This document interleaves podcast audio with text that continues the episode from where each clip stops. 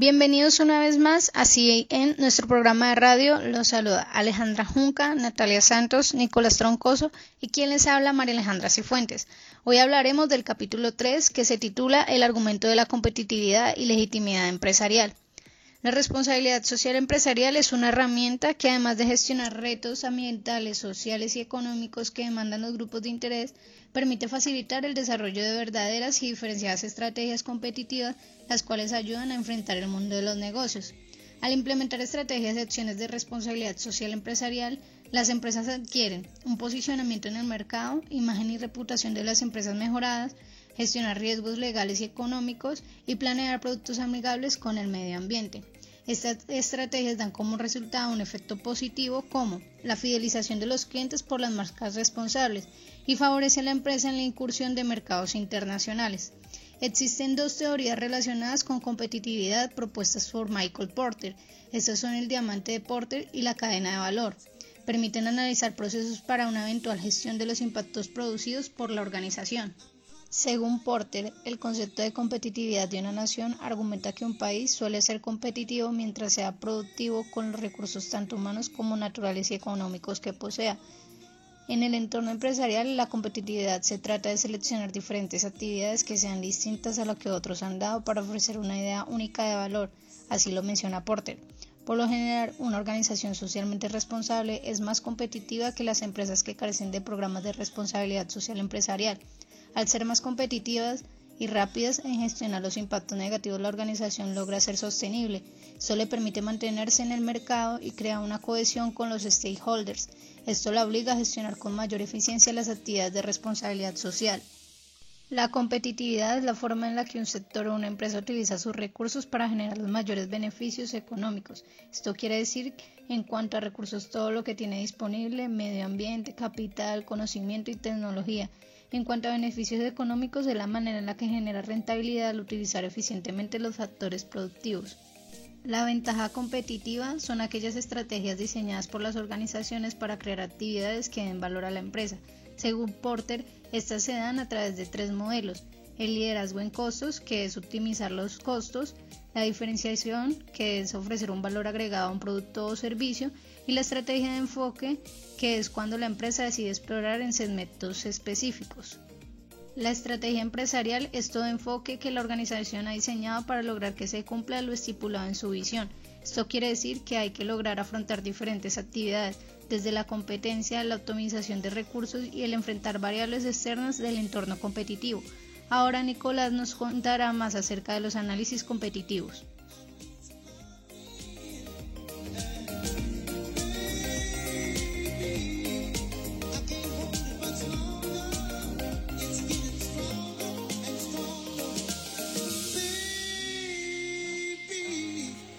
Eh, bueno, es importante mencionar dos teorías importantes de Porter para los análisis competitivos, los cuales son el análisis del diamante y la cadena de valor.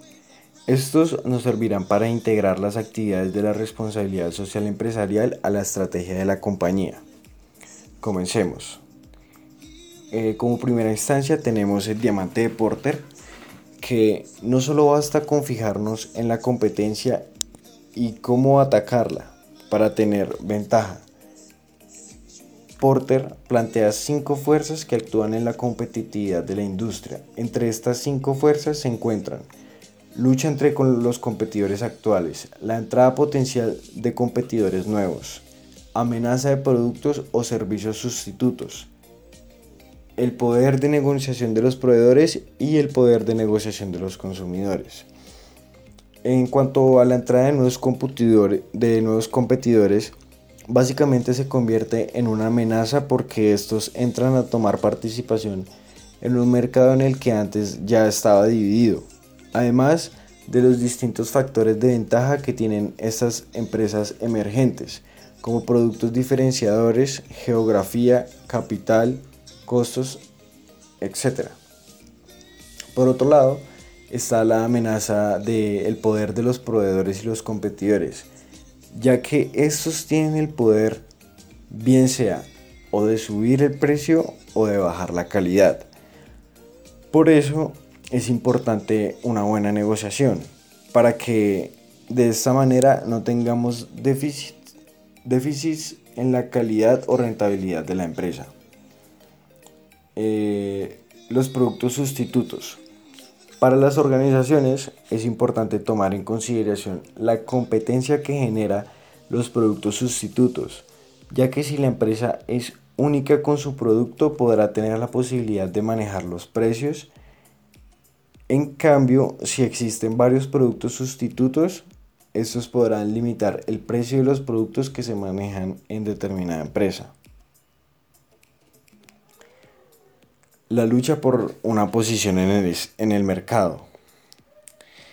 Eh, entonces, pues todas las empresas buscan tener una buena posición en el mercado y se ve evidenciado cuando empiezan a competir entre las empresas que actúan en determinada industria.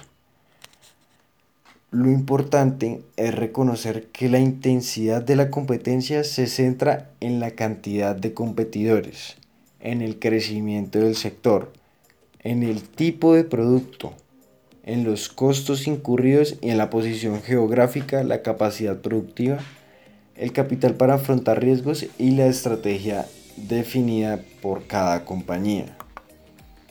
Ahora que ya hablamos de los diferentes componentes de la competencia, eh, nos centraremos en la teoría que tenemos pendiente, la cual se trata de la cadena de valor.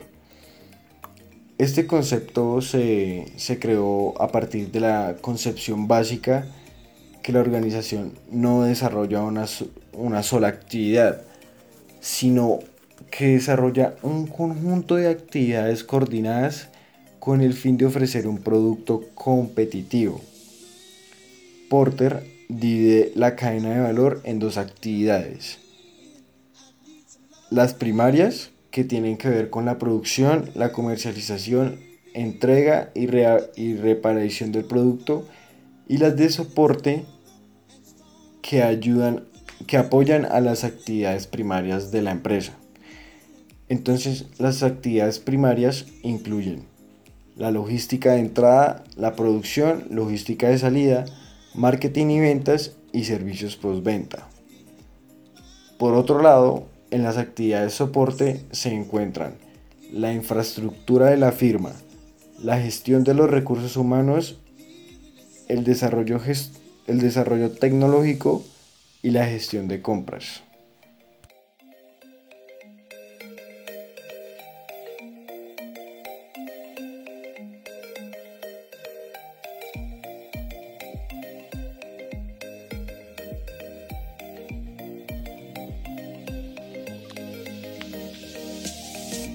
Dando continuidad al índice 3.3 de este capítulo, la pregunta que resulta es, ¿de qué manera se puede vincular la RSE a la estrategia competitiva de una organización? Pero para responder, primero se enunciarán algunas de las ventajas de aplicar una política de responsabilidad social empresarial en las compañías. Claro que sí. Estas ventajas son derivadas de estudios de investigación y prácticas empresariales exitosas que se muestran actualmente en el contexto académico y empresarial. Bueno, Hernández y Bonomie en el 2010 concluyen en su investigación que la responsabilidad social empresarial ha sido tomada como una fuente de ventaja competitiva en el corto plazo y de permanencia de la empresa en el mercado a largo plazo.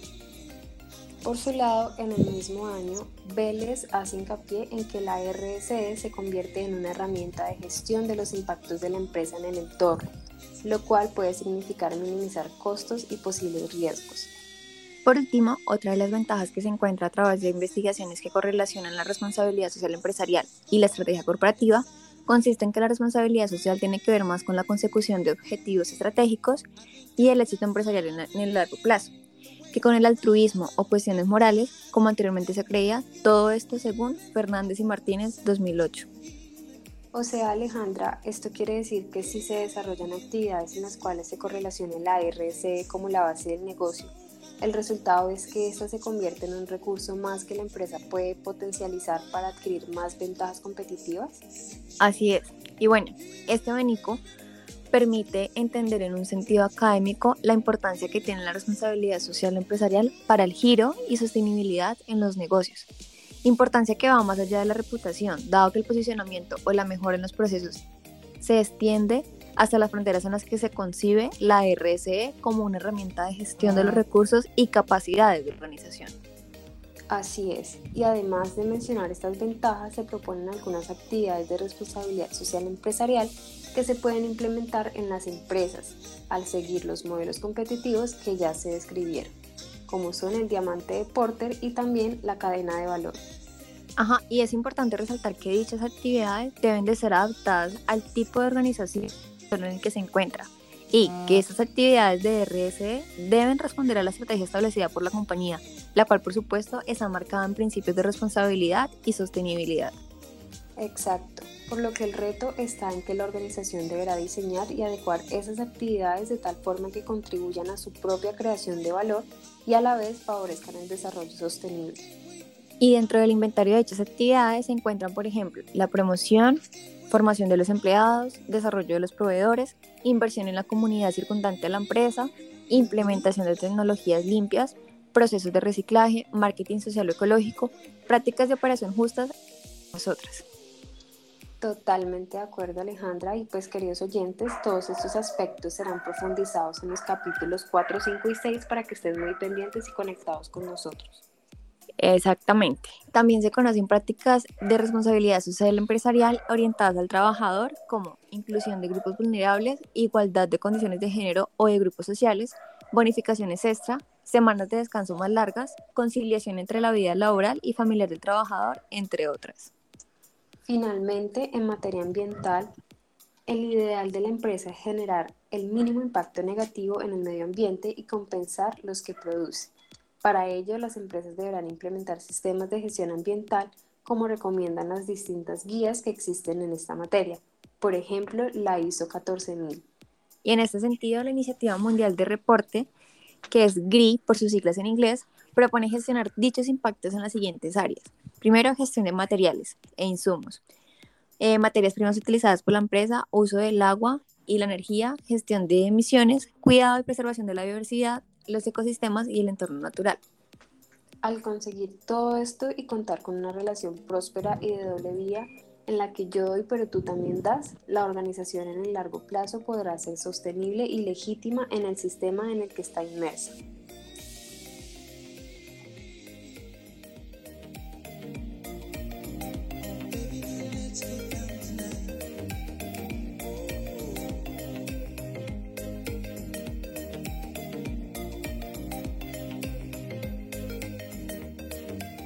A lo largo de la historia han existido muchos pensadores que plantearon dentro de sus teorías u opiniones el término legitimidad.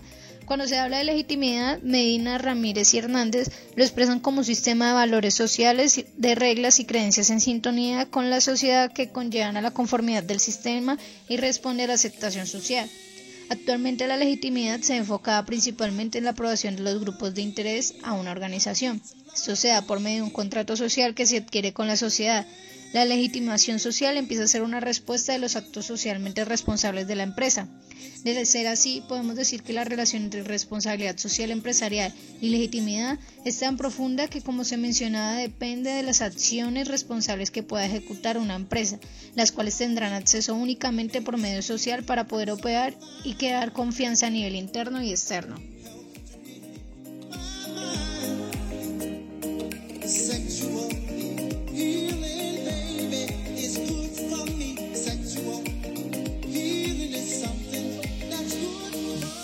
Para finalizar, quiero compartir con ustedes que el éxito de los programas de responsabilidad social es el valor compartido.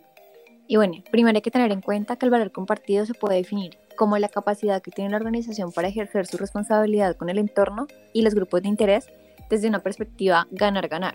Aquí los impactos negativos que la organización genera en el entorno serán mitigados y las expectativas de los stakeholders serán atendidas. Así es, es importante resaltar y contarles que para desarrollar estrategias de valor compartido se deben tener en cuenta los resultados beneficio-costo que percibe la organización y el grupo de interés de tratamiento. También existen tres tipos de criterios que las organizaciones deberán tener en cuenta para formular sus proyectos de responsabilidad social empresarial. Ahora, el primer criterio que tiene que ver con lo denominado como cuestiones genéricas eh, actividades que están enfocadas hacia las cuestiones sociales que no se ven afectadas por las operaciones de una compañía, por ejemplo, problemas sociales como la pobreza. Así es. Por otro lado, el segundo criterio está relacionado con mitigar el impacto de las operaciones de la organización en la cadena de producción. Por ejemplo, cuando se siembran árboles para disminuir de los recursos naturales, lo que nos da a entender que este tipo de proyectos están orientados directamente a eliminar los impactos que genera la empresa fuera de su entorno.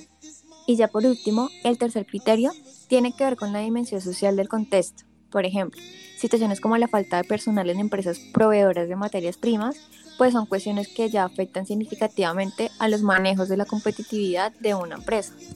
Así es, Aleja. Y ya para finalizar, dando las gracias pues a toda la información anterior y a estos tres últimos criterios que tratamos, queda suficientemente claro que la relación entre responsabilidad social empresarial y competitividad es muy importante, pues entre mayor responsabilidad haya, claramente mayor competitividad habrá. Así que bueno, ya finalmente quiero agradecerles a todos y cada uno de ustedes por estar súper pendientes y conectados de todos estos temas de vital importancia. Así es, mis compañeros y yo esperamos verlos en una próxima ocasión. Hasta pronto.